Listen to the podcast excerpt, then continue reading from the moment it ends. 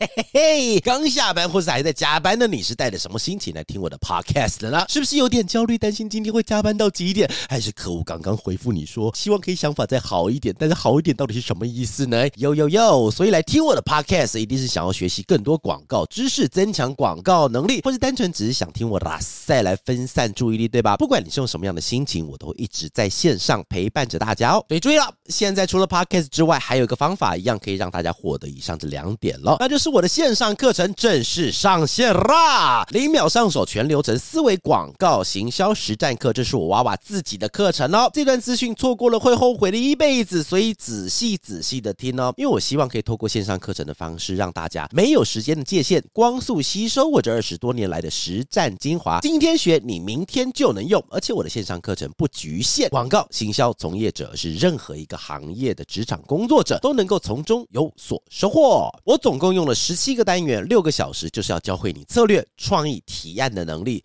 比方说，如何深层挖掘策略，找到 insight，或是使用哪七个工具来提升创意高度，又或是与客户提案的八个练习细节。现在就到我的 IG 自介页面里面点选连接，就能看到更详细的课程介绍喽。以及第一波募资可以享有终极早鸟五七折的优惠，几乎就折掉一半了啦呀！时间只到一月十七号，越早购入越划算。还有。再加码到我的 IG 私信我说不要用正价，我要折扣码，就可以再折两百，就对折再折两百的意思啦。在什么东西都跟商业有关的世界里，学会广告的技巧和行销的方法，绝对会为你的职涯大大的加分。欢迎来到哇嘎哩供，继续为你分享不知道不会怎么样，知道了很不一样的广告大小事。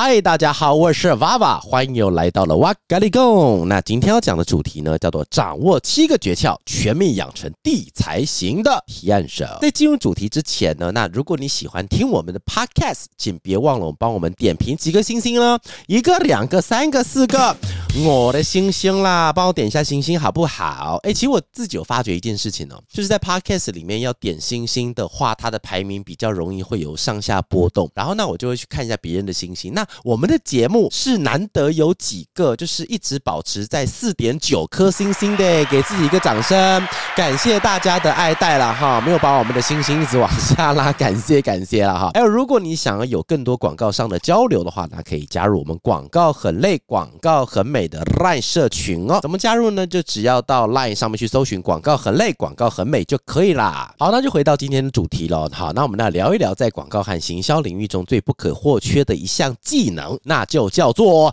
提案能力啊！哈哈哈哈。好，我先讲一下为什么讲出这不可或缺呢？是之前我翻过一本书哈，那里面它有个现代行销学之父，他叫 Philip 啊，菲利普，他对行销的定义，他说行销是发现未被满足的需求及。渴望。那从这一句话里可以延伸出，身处在这个竞争激烈的行业中，我们常常遇到的一种现实状况哈，那就是当我们发现了那个品牌或是那个产品有一个很值得被消费者看见的痛点，一呆一呆的那个 point 的时候呢，那我们就会需要依靠卓越的提案能力，把这些点子用最吸引人的方式来呈现给我们的客户或是我们的消费者，来确保我们的创意和策略不仅能够被理解，更可以被接受和实现。我知道很多。广告人和行销人已经知道了提案对于工作的重要性啊，那所以会想要找很多的方法来 learning 来学习一下，但是在学习的道路上难免会怎么样？会有出现很多不确定的感觉，也会对那些信手拈来的天才型提案手感到害怕，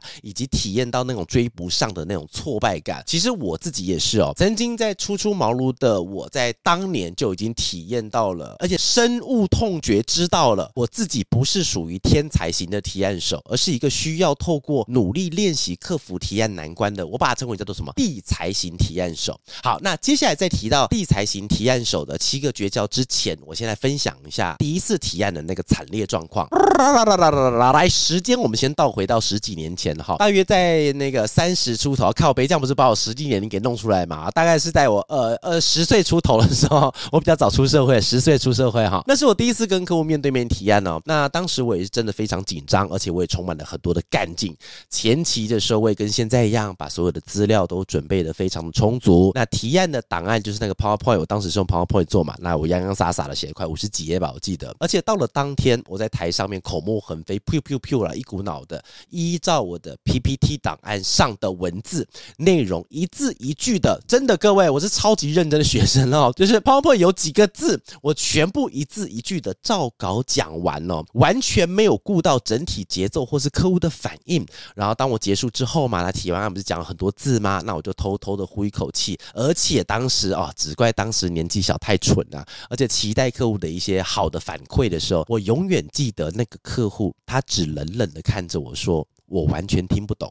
你真的确定我们要的是什么吗？当然，我跟你讲，完全是晴天霹雳哦！我设想过客户会问过很多刁钻的问题啊，或者一些提出一些为何不能被实现的美好期待，但我真的从来没有想过，竟然是这么一句让我羞愧到想要挖洞消失的话语。我之前在这个案子之前，我一直认为会害羞，想要在地上挖个洞钻进去，它只是个形容词。我跟你讲，他妈它还是个真的词哈！你真的很想挖洞直接钻进去。从那一次的。无地自容，这么多年以来哦，那我认真的寻找和利用每一个可以让我提案进化的方法，而且是只要有机会，我就会拿出来在战场上亲自做实验。但可能也是因为这样子啊，所以我就养成了一种习惯，就是我现在很喜欢亲自实验各种我不太懂或是我不太会的事情。跟大家分享完刚刚前面讲那个惨不忍睹，同时也很宝贵的经验之后呢，就来进入我们今天的重头戏啦。到底是哪七个诀窍可以来练习？提提案能力呢？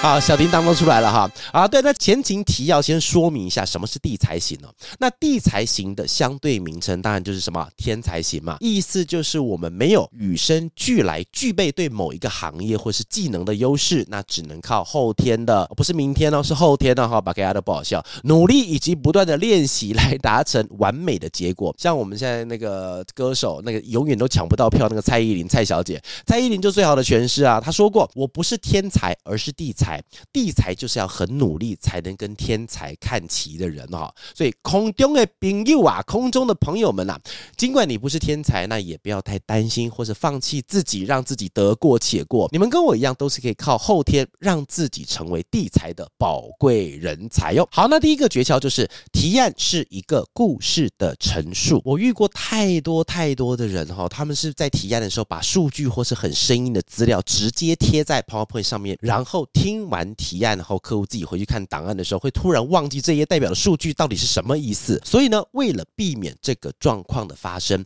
我们应该要把握住透过故事的陈述引起观众的，也就是我们在当场听提案的，可能是客户啊，或者是你的长官们的兴趣和共鸣，让他们自然而然的跟随着故事的逻辑，那理解其中的那个前因后果。就像是史蒂夫·贾伯斯说的一句话：“全世界最有影影响力的人是说故事的人。”想要影响你的客户去买你的提案，就必须要透过说故事的方式来达成。但是有一点要注意一下哦，那就是故事的比例要根据提案的性质去做一点点的微调。那一般来说啦，那我建议使用百分之三十的故事，再搭配百分之七十的内容。但是如果遇到那种理性主导的提案的时候，比方说档期促销啊、产品功能介绍啊，或是那种产品力就是非常硬的那一种的话，那就不要管太多，那就适度降低故事的成分，大概到百。分之二十左右就好了，要确保提案不会变得干燥无味，就是最重要的啦。好，第一个诀窍讲完之后呢，那我们来分享第二个诀窍。第二个诀窍是语顺的重要，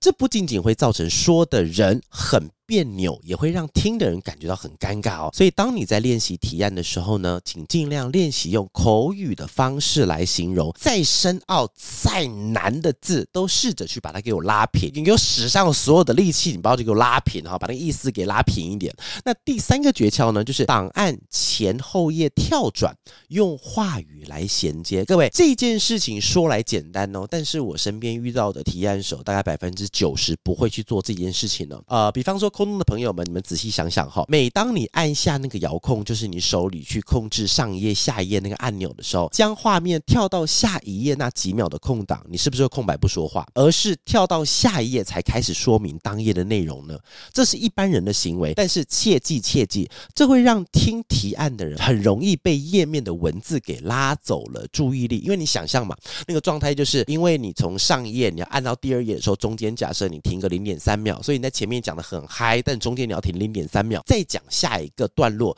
如果你的提案是短短还好，但是提案通常都是二三十分钟，二三十分钟的零点三秒乘起来，你自己就觉得它是它时间是非常的长的了哈。所以在练习的时候啊，你要设法想一些。口语的方式去衔接，那我也把这个方法称为叫做电影预告式的简报技巧，呈现出来的效果很像是我们去看一部电影啊，虽然不知道详细的内容要演什么，但借由电影预告的话，我们可以略知一二。那甚至因为预告片的精彩，更加深了我们对于内容的期待。再来第四个诀窍是页面数字的控制，那这点我一定要特别拉出来说明哦。虽然坊间有许多的文章会跟大家讲说，建议提案页面上的字数不要太多。多可能就十字、二十字，一点点字就好了哈。但我自己真心觉得了。这个东西只适用于非常非常成熟的提案手。那如果是对于经验不够的人来说的话，他反而会在提案的时候，因为一直要把字数减少，而让自己变成脑袋空白，然后就一直在想说靠背，这一页我本来是要讲什么东西，为什么那个页面上只写着提案这两个字啊？其他我要讲什么东西？靠背。所以，与其你要去追求少少的字数哦，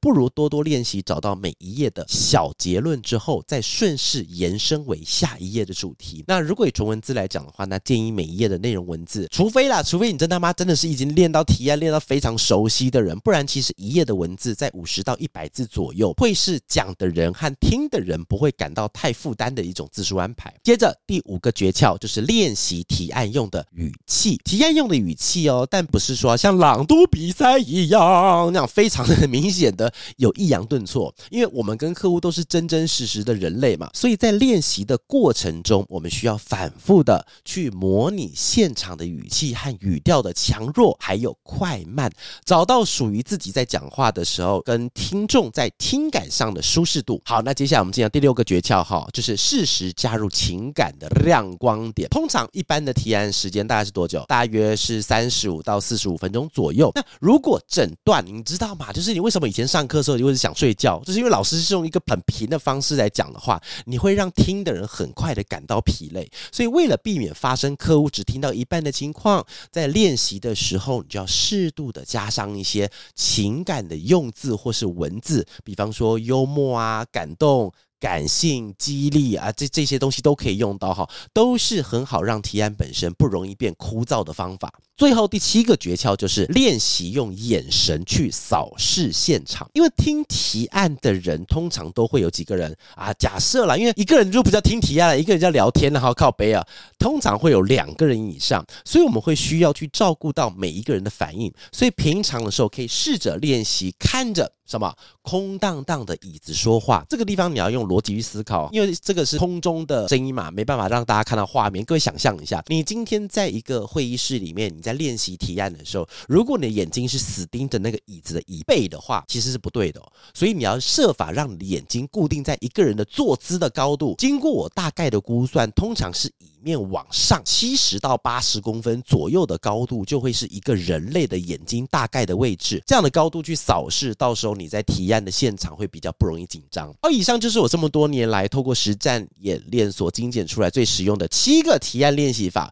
那希望大家可以运用这些技巧，让自己更快速的成为地才型的提案手。如果你觉得刚才那七个提案的手法你喜欢的话呢，你知道吗？因为其实我在自己在做自媒体哈，就是在很多地方都有讲过这件事情，就是我希望能够最大限度的让大家可以了解到什么东西叫做广告，广告的类。跟美的正确知识是什么？所以呢，我后来找到了一个非常好的渠道，叫做线上学习系统，也就是线上课程啦。各位，给自己一个鼓声。现在的话，可以到我的那个 podcast 底下那个自介栏，或是到 IG 我的那个账号自介栏底下会有个网址，点进去之后呢，如果你喜欢刚才七个提案的技巧，接下来我要再给你八个想创意的方式，如何练习策略的车轮式练习法啊。那如何在跟客户第一次见面的时候就听懂 brief？所以我要在一整堂的课程里面呢，把所有跟广告、跟行销、跟创意、跟发想、跟提案、跟策略相关的东西，全部都给你们。好，各位，跟你讲个最大的重点哦，